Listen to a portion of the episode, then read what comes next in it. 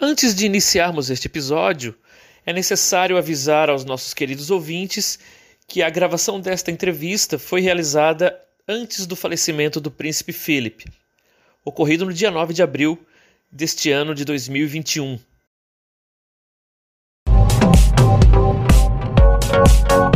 Oxigênio. A informação está no ar.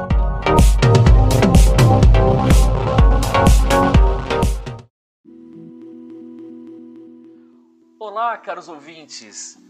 Está entrando no ar mais uma edição do podcast Oxigênio, a nossa primeira edição na temporada 2021.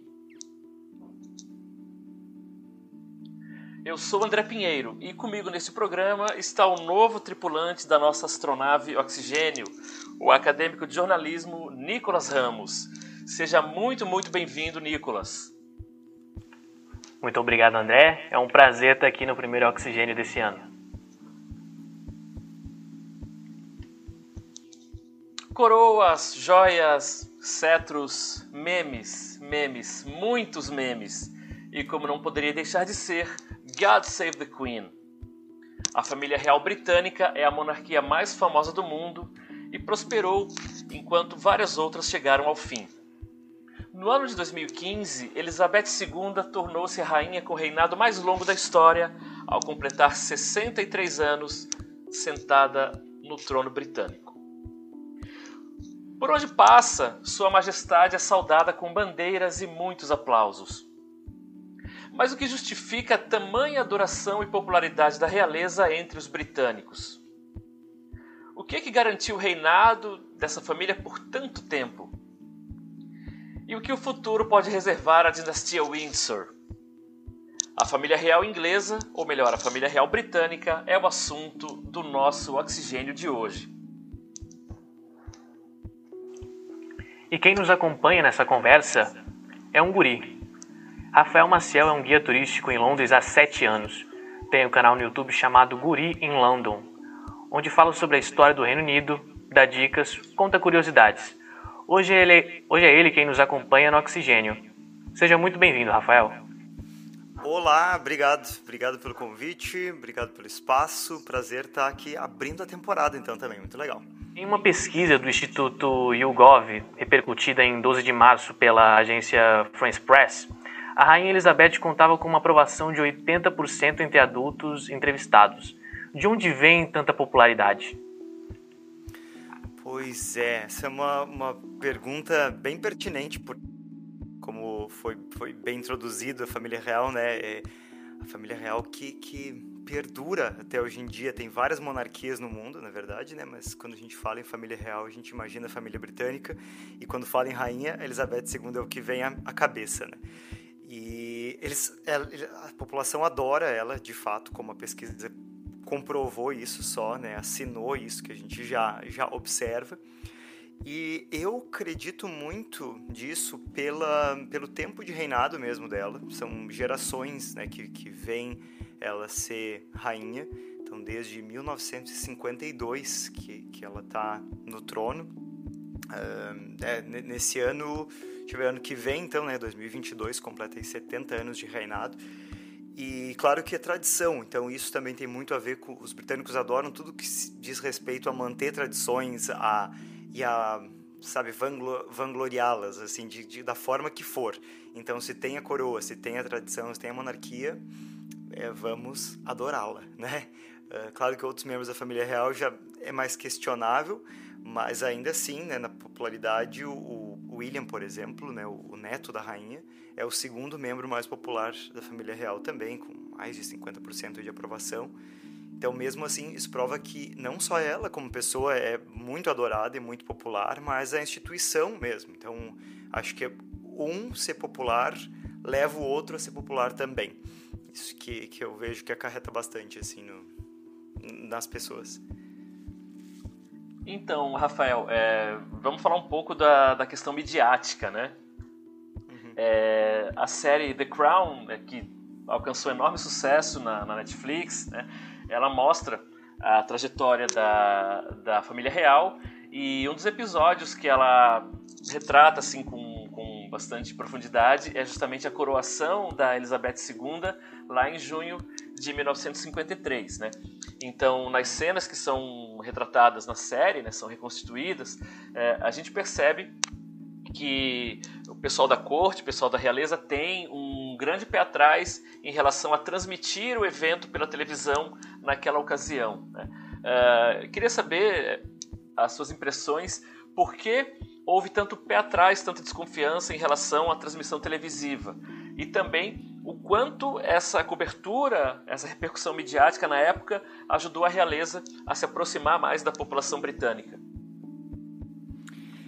Uh, eu acho que esse, esse, pé atrás que eles tinham lá no começo era como quando qualquer nova mídia surge tem esse pé atrás assim né? então quando o rádio também começou era uma coisa que né o rei vai falar no rádio como assim né rei não vai aparecer no rádio para falar com as pessoas então quando o rei aparece aquela, mídia se populariza uh, se populariza na verdade já era uma mídia popular mas por isso é que era, era mal vista se o rei, estou falando lá da época do rádio, né, se associasse com isso. E o mesmo seria para, no caso da coroação da Elizabeth II.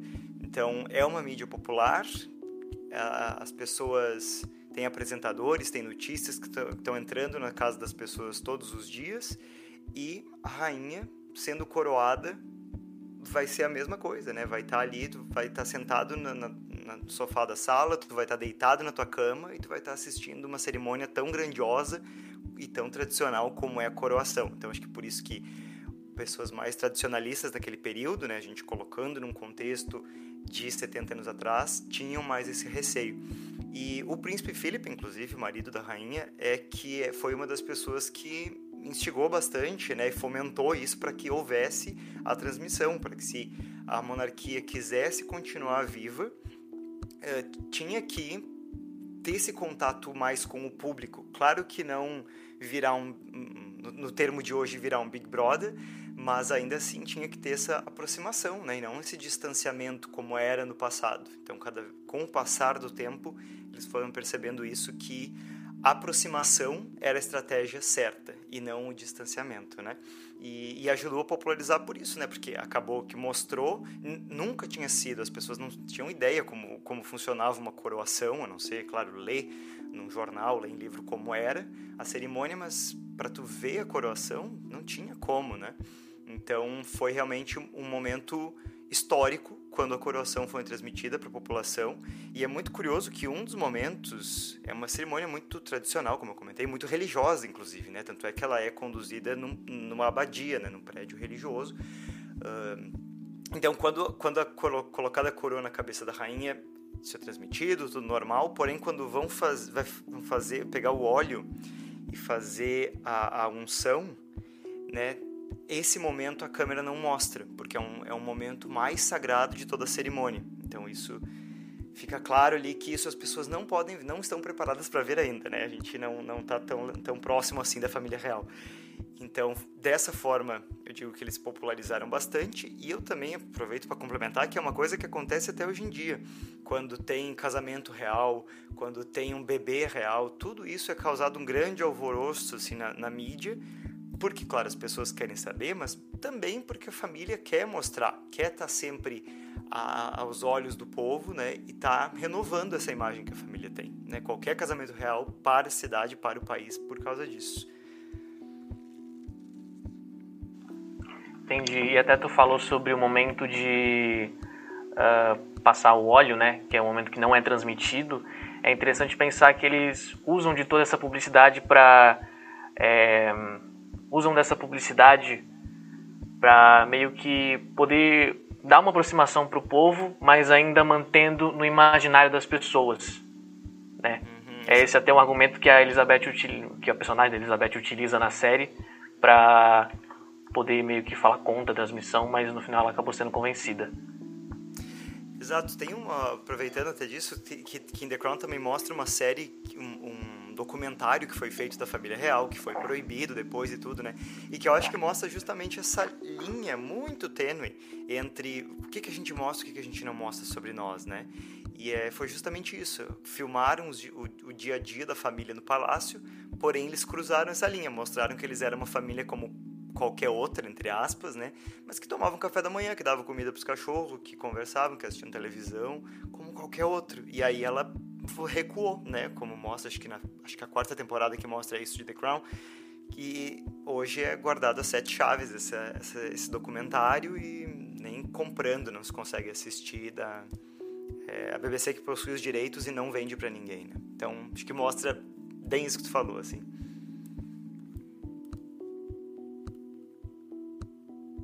Então, Rafael, é, voltando um pouco à questão da série, né? O Príncipe Philip, que, se não me engano, esse ano completa 100 anos, né? Ele aparece na, ele é retratado na série é, The Crown como um personagem bastante ousado, né? Com ideias inovadoras, assim, um, um homem bastante arrojado, né? É, essa impressão que, que a série passa para nós a respeito do Philip é, em que medida ela é verdadeira ou em que medida ela é, fantasia muito sobre o personagem e a sua personalidade? Boa pergunta. Eu gosto de estar perguntando, de ter recebido a pergunta, porque eu vou me sentir próximo ao Príncipe Philip, como se vou falar em nome dele.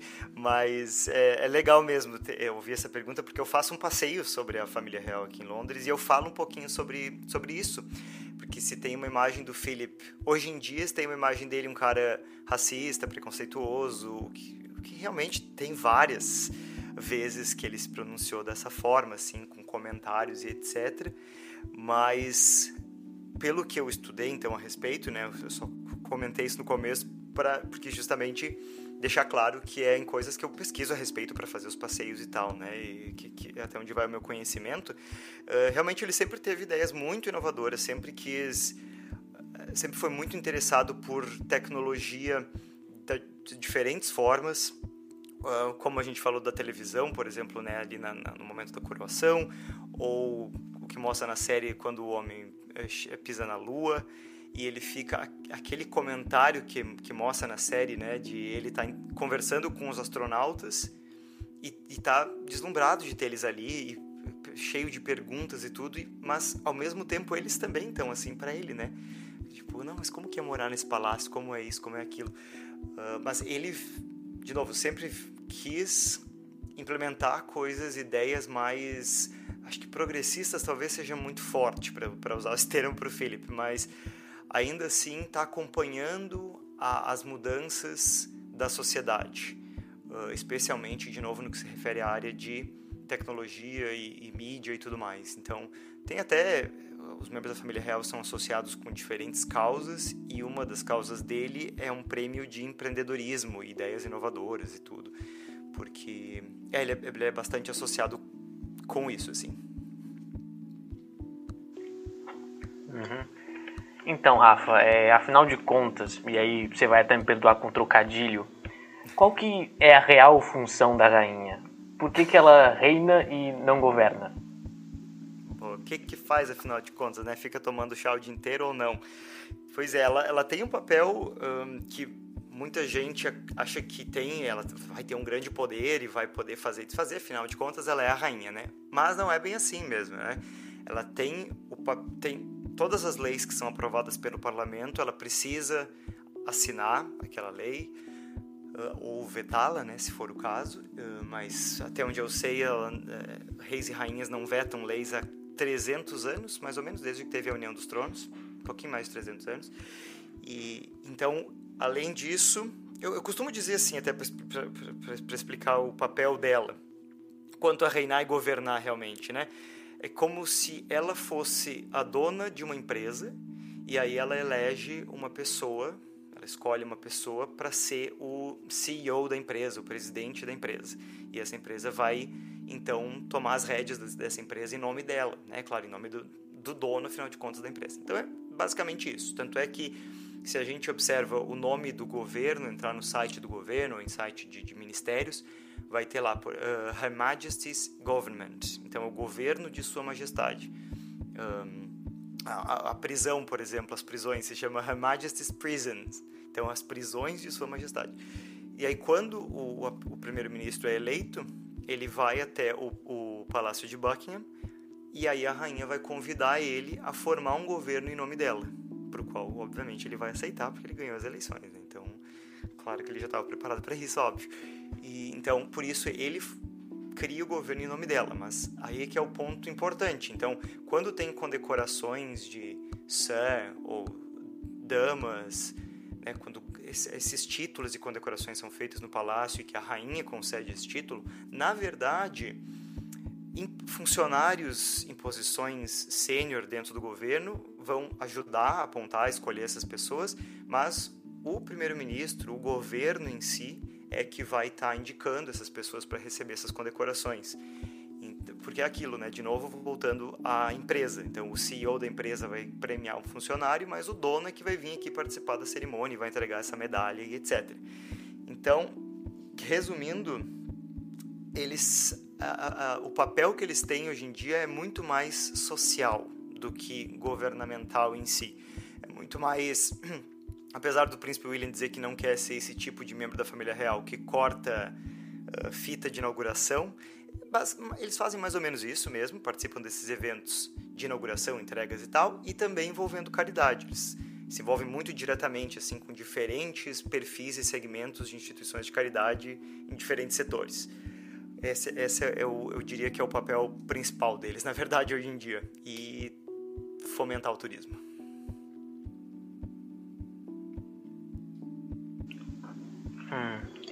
Então, Rafa, nenhum livro é um. nenhum livro de história é um conto de fadas, né? Nem mesmo da família real britânica. Então, quais que são as, as grandes crises da história da monarquia britânica nos últimos tempos? Hum, boa. Olha, eu diria, no meu julgamento, quer dizer, considerado mesmo pela mídia e tudo, a, quando a, a princesa Diana morreu em 97, no acidente de carro em Paris, foi uma grande crise porque a família não se. O, o príncipe Charles foi para Paris no dia seguinte ao acidente, assim que soube da notícia e tudo mais, né? Mas a família em si, né, a rainha, o Philip e os netos, bom, os filhos da Diana eram adolescentes, né, então não dá para contar muito nesse cálculo, mas não foi declarado um luto oficial, não foi colocada a bandeira meio mastro, não foi feito um pronunciamento, não, nada assim grandioso como seria esperado de um membro da família real, né, ter, ter morrido. Então isso foi uma crise falando de aceitação do povo em relação à, à família real, né, de, de, colocou em risco a monarquia. Talvez isso seja um pouco exagerado, mas perdeu-se bastante popularidade, isso com certeza de eles terem demorado uma semana para vir para Londres depois que a Diana morreu. E, e aí sim teve acontecido um pronunciamento e tal, mas mesmo assim marcou muito negativamente a imagem da família nesse período. Claro que isso foi a gota d'água nessa crise toda que foi o casamento do Charles e da Diana, porque afinal de contas ele já amava outra mulher antes de conhecer a Diana, aí ele começou a trair a Diana com, com a Camila, Camila também começou a ter o seu marido com o Charles e virou essa loucura daí até que eles se separam, se divorciam e a Diana morre. Então foi uma crise de 10 anos, assim, se a gente for contar o tempo total, né?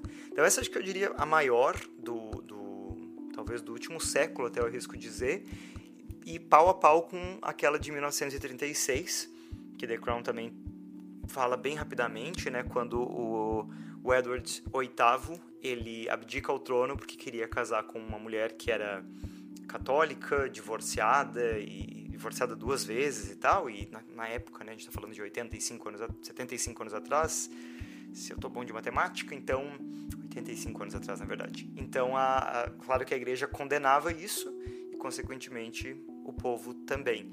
Então, ele abdica o trono e, de novo, coloca em risco a monarquia, porque as pessoas começam a se questionar nesses momentos de crise, né? Tá, mas afinal, qual é a função dessa família? Se eles fazem, acontece, casa, descasa e vira uma festa, né? Eles são a representação, eles são a estabilidade do, do país, representam isso ao menos, né? Então, então, qual é a função deles, afinal? Então, essa eu diria as duas maiores crises, uh, na minha opinião. Essa crise é, que envolve a abdicação do Edward, né, que coloca no trono o George, né, ela gira é, em torno também da, de uma questão de disputas familiares, né, mas ela, em termos de produção cinematográfica, dá origem a um filme belíssimo chamado O Discurso do Rei, uhum. que inclusive fez Genial. muito sucesso. Né? Uh, em que medida aquela história envolvendo os problemas de fonação do rei George são verdadeiras? Hum, ótimo. É, também aquilo é tudo verídico mesmo, tanto a questão dos problemas de fala dele, que eu sendo muito curioso fui atrás até de áudios de gravações, né? não áudios no WhatsApp que ele mandava para os amigos, mas uh, gravações que ele fez na época e, e realmente dá para notar né, essa, gagueira dele. E tanto isso quanto a questão do, do cara eu ia dizer o doutor, mas ele não era doutor, na verdade, né? O fonoaudiólogo, que não era fonoaudiólogo, que trata ele. Então também ele, ele era quase um terapeuta alternativo, né? Isso, exato. E, e, eles realmente tiveram uma grande amizade e tudo mais ali, então tudo aquilo é, é, é fato mesmo. É, e realmente o filme é genial, né? Então, Rafa, a gente agora ainda falando de crise, uh, você está aí em Londres desde 2014, se eu não me engano? Exato. Então, você já vive toda esse essa atmosfera de família real e até de como a mídia cobre a família real. E eu quero te perguntar sobre uh, sobre a entrevista, a, a, última grande crise, que dá para poder dizer assim. E aí você vai se dá para classificar dessa forma. Como que a mídia britânica e os ingleses mesmo têm repercutido essa entrevista, é, o que, que eles sentiram perante essa entrevista, porque foi uma coisa bem tensa, assim, sem meio que precedente, né? É, não, realmente foi é associado muito ao que aconteceu ali na época da Diana, que ela também deu uma entrevista muito polêmica e tudo, né? Então se correlacionou de, né, de certa forma com aquele momento.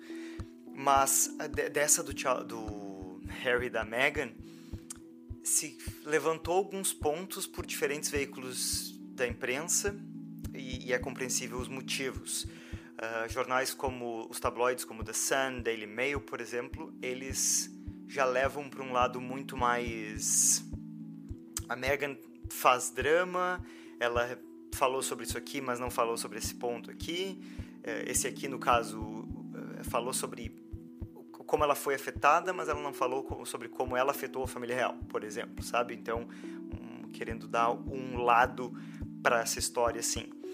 E foi principalmente batendo no martelo a Megan fazendo drama. Para ter uma ideia de toda a entrevista, não sei se quem está ouvindo assistiu, mas até como curiosidade, um, teve apenas um momento que eu lembro de, de ela enxugar uma, uma lágrima do olho né, de passar o dedo no olho assim porque estava derramando uma lágrima. E esses jornais foi a única foto que eles usaram da entrevista foi essa, foi desse momento que ela estava enxugando a lágrima como se ela tivesse chorado a entrevista inteira. E outros jornais como The Times, por exemplo, uh, The Guardian, jornais maiores, mais respeitados, optaram por ter um enfoque mais nas, nos problemas que ela estava levantando, de ter, ter, perguntas racistas e comentários racistas dentro da família real, ou até de ela ter buscado ajuda mental para depressão e não ter tido esse apoio. Então, sabe, foi, foi já trazido muito mais dessa forma e questionado. Eh, esses jornais trazem muito mais para o debate, né, de uh, membros da família real apoiam instituições de caridade trabalham esses temas de saúde mental, mas quando chega na hora de eles buscarem esses não podem ou são julgados ou realmente, né? Então foi muito mais abordado dessa forma. Quanto ao povo, uh, a gente, eu não tive muito contato com, com pessoas com ingleses em si, desde a entrevista, por motivos de lockdown, mas com pouco que eu tive e com pesquisas que eu tenho visto a respeito também, respondidos por pessoas daqui também, é, é bem dividido a opinião, sabe? Muita gente acha que a, as pessoas mais jovens julgam que eles, o Harry e a Meghan foram tratados de, de forma injusta pela família real. Jovens, eu digo até os 30 anos. e acima dos 60 anos, 55 anos, julgam que eles foram tratados de forma justa pela família. E a, e a faixa etária ali do meio fica bem dividida, assim. Então, é, é um entendimento também, acho que diferente de uh, pessoas com mais idade tem um entendimento de, não, ela tinha que, sabe, se controlar, entender que aquela é a função dela, aquele é o trabalho dela. Eu vi comentários realmente de pessoas dizendo isso. E fazer o trabalho que ela tinha que fazer, julgando apenas a Meg, né? Como se o Harry não tivesse também. E, e, por outro lado, os mais jovens já entendem que não, a gente vive em 2021, a gente precisa ter uma conversa, precisa ser uma coisa mais aberta, a monarquia, não uma coisa engessada e quadrada, porque senão, de novo, qual o propósito, né? Então, é, foi uma, realmente uma grande crise. Uh, foi muito comentado o fato de uh, ela estar tá na Oprah, que é uma amiga, né, de certa forma, então, um ambiente confortável, mas claro que ao mesmo tempo não invalida os comentários que ela e o Harry fizeram também, né? É. Então, por falar em comentários e, e, da forma como a família real e os seus membros são percebidos né, pela, pelos diferentes segmentos da sociedade, né, temos a família real é, como um grande símbolo de poder, ao mesmo tempo uma grande e quase que inesgotável fonte de intrigas e de, consequentemente, de matérias para tabloides sensacionalistas, é, fotos para paparazzi, né? então é, é, é, muito é muito explorado esse lado também. Né? Mas é, você, inclusive, deu uma leve menção aí, e eu gostaria de ampliar um, determinado aspecto, que é o seguinte, né? A questão das práticas filantrópicas da família real, né? Os trabalhos filantrópicos, trabalhos de caridade é, realizados pela família real, é, cujo símbolo, a princesa Diana, se configurou durante um, um, um, bom tempo, né? Durante um bom tempo ela era quase um sinônimo de trabalhos assistenciais, de ajuda humanitária, enfim. Né? É, passado o tempo da princesa Diana, já com todos esses anos de distanciamento, é, eu quero atualizar um pouco isso, né? No que consistem hoje em dia esses trabalhos filantrópicos da família real? Pois é, o, isso é associado realmente bastante com a Diana e é interessante mesmo comentar sobre isso, que é, a família como um todo tem diferentes formas de trabalhos filantrópicos e continua sendo feito, né, já era feito antes da Diana, continua sendo feito até hoje em dia. Geralmente cada membro da família real vai se associar com uh, tópicos, vamos dizer assim, segmentos do terceiro setor de que, que mais condizem com a sua personalidade ou com as causas que acredita mesmo, né? Então a rainha vai ser causas desde um, saúde mental, como a gente comentou realmente, trabalhos de inovação até também, com premiação para adolescentes. Tem, tem muito trabalho envolvido com jovens, assim, na verdade, né? com escolas e jovens em especial. Uh, violência, esse, esse, estilo assim. Uh, já Kate, por exemplo, a Camila, tem mais trabalhos volta, voltados para o feminismo, então para uh, empreendedorismo das mulheres, mulheres empreendedoras no caso, ou então com é, contra a violência doméstica. Uh, o Harry e o William trabalham bastante com saúde mental, apesar de dessa polêmica que a gente falou antes da, das causas, né? Mas principalmente o William, na verdade, ele tem uma instituição que ele é presidente, que eu não vou me lembrar o nome agora. Ah, acho que é Better Heads o nome, enfim. E que ele e a Kate, que são presidentes lá, e, e, e é basicamente disso, de depressão na adolescência, bullying, saúde mental e, e tudo mais. A diferença que eu quero só apontar sobre a Diana para as causas que ainda continuam acontecendo é principalmente, no meu ponto de vista, os, a, a forma, os, o estilo, os segmentos de caridade. O que, que, eu quero dizer com isso? Que eles querem, hoje em dia, e, e era antes também, abordar é, organizações, vamos dizer assim, não polêmicas e a Diana não, ela ia para ela não, não tinha esse, esse filtro, justamente, e isso é louvável, né? E ela também se associava com essas, entre aspas, polêmicas, que são uh, aidéticos, por exemplo, ou com dependentes químicos. E, e, isso, se a rainha fossem, especialmente anos atrás, hoje acho que não seria, eu acho, no meu ponto de vista, que não seria mais um problema.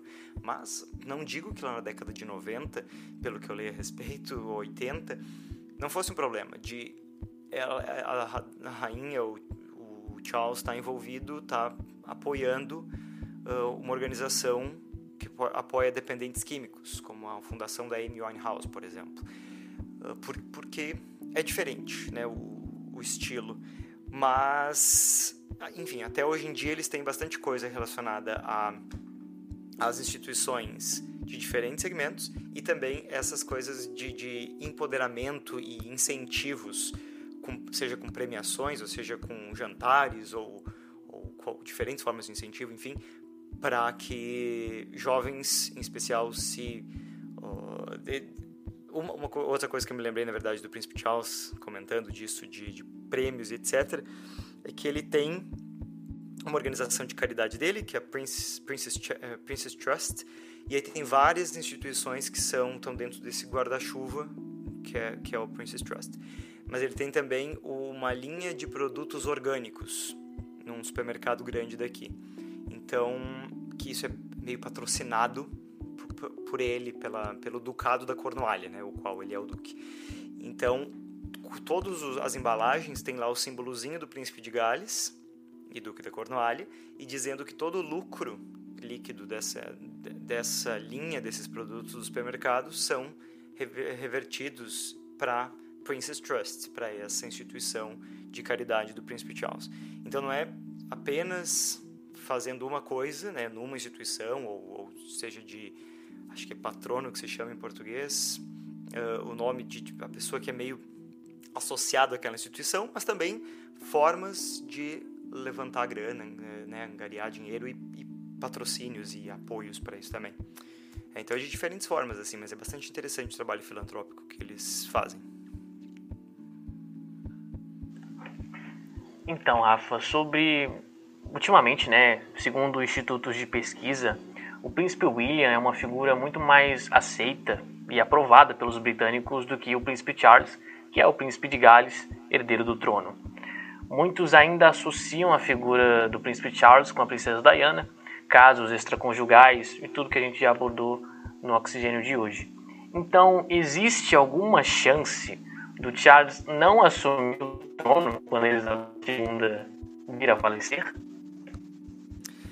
Bem pouco provável, para ser sincero. Aqui eu nunca ouvi falar sobre esse, sobre esse assunto até já pesquisei a respeito, se tinha alguma coisa de notícia, comentário, fofoca, algo assim, né? Mas não. Tudo que se fala, na verdade, é do, do Charles virar rei, apesar de toda essa, essa falta de dele, que se é que dá pra dizer isso, não é que ele seja um, pouco popular. Ele é menos que o, que o William, de fato. Né? Eu falei que o, o William é o segundo membro mais popular, né? Mas ainda assim, as pessoas entendem, respeitam ele ser o próximo rei, porque essa é a tradição. E é aquilo que tinha comentado lá no começo, né?